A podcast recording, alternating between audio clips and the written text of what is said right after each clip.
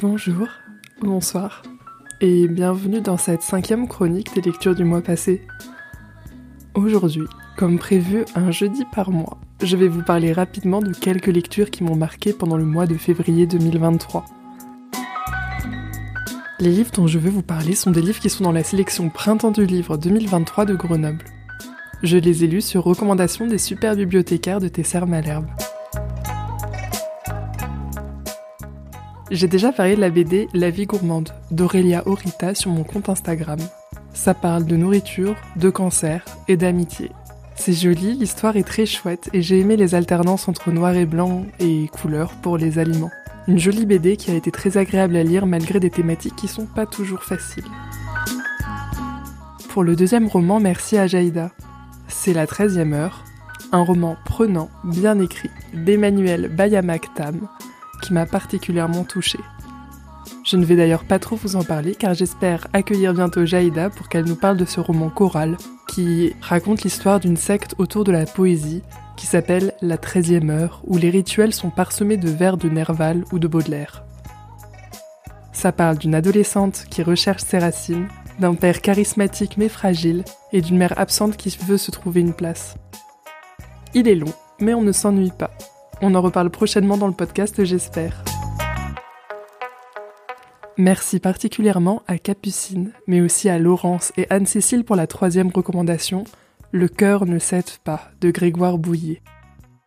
Tout part d'un fait divers assez sordide des années 80. Une ancienne mannequin se laisse mourir de faim dans son appartement. Elle tient un journal de son agonie. Son corps est retrouvé dix mois plus tard momifié. Là-dessus, l'auteur s'interroge. Cette femme est-elle une victime de la solitude? De son héritage familial? Quel est le rôle de l'écriture dans tout ça? On va suivre la longue enquête du détective Bémor, assez fascinante et dense, accompagnée de Penny. La fiction et la réalité se mélangent, l'histoire avec un grand H et l'histoire personnelle se mêlent, les questions s'enchaînent, n'ont pas toujours de réponse. J'ai été un peu déçu par ma lecture que j'ai fini avec un certain soulagement.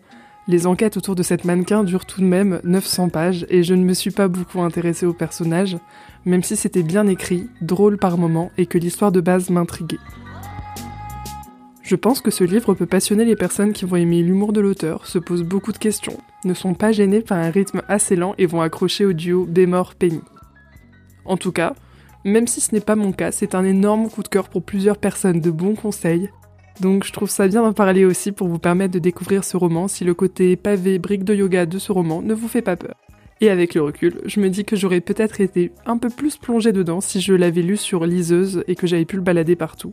Là, j'ai été obligée de le lire uniquement à la maison et de lire d'autres petites choses à côté, ce qui n'a pas aidé à ma concentration et à plonger dans l'histoire. C'est dommage, tant pis pour cette fois-ci, mais n'hésitez pas à me dire ce que vous en avez pensé, je trouve ça intéressant.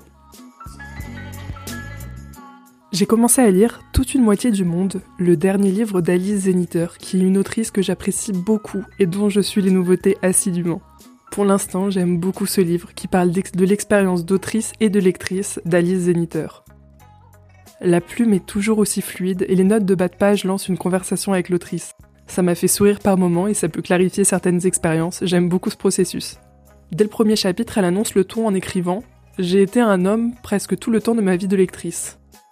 Car la problématique de ce livre, c'est celle de la place des femmes dans la littérature en général, que ce soit les personnages, les écrivains, les prix, les éditeurs, etc. Pour la citer à nouveau, à l'entrée de son deuxième chapitre, toute une littérature à laquelle il manque une moitié du monde, ça fait quand même beaucoup. Ça se pose là, comme un trou béant. Ça se remarque, non? On va aussi entre des témoignages, des morceaux d'interviews, des chroniques littéraires, des notes de bas de page à la fois croustillantes et drôles. Bref, c'est une lecture qui s'annonce très sympathique et que je recommande d'avance. C'est tout pour cette chronique du mois passé, consacrée au livre du printemps du livre 2023 à Grenoble. J'ai déjà partagé des chroniques sur plusieurs livres d'autrices et d'auteurs invités à cet événement. Tenir sa langue de Paulina Panasenko, De Cap et de mots de Flore Vesco ou encore Deux secondes d'air qui brûle de Diati Diallo. N'hésitez pas à aller écouter ces épisodes s'ils vous tentent. Sur Instagram, une story permanente est accessible sur mon profil pour retrouver toutes les chroniques et aventures liées au printemps du livre 2023 à Grenoble. Vous avez lu un de ces livres? Vous voulez en lire certains? Vous pouvez partager votre avis sur Instagram, at la croqueuse de livre podcast tout attaché ou par mail, lacroqueuse de livre Les informations sont dans la description de l'épisode. Vous aimez le podcast? N'hésitez pas à le partager autour de vous pour le faire découvrir et à le noter sur votre application de podcast préférée. Vous voulez participer au podcast? Vous pouvez m'envoyer vos audios de 5 minutes pour partager un coup de cœur. N'hésitez pas à m'envoyer un mail ou un message personnel sur Instagram si cela vous intéresse. En tout cas, je vous dis à très vite pour découvrir un nouveau livre à croquer ou à dévorer.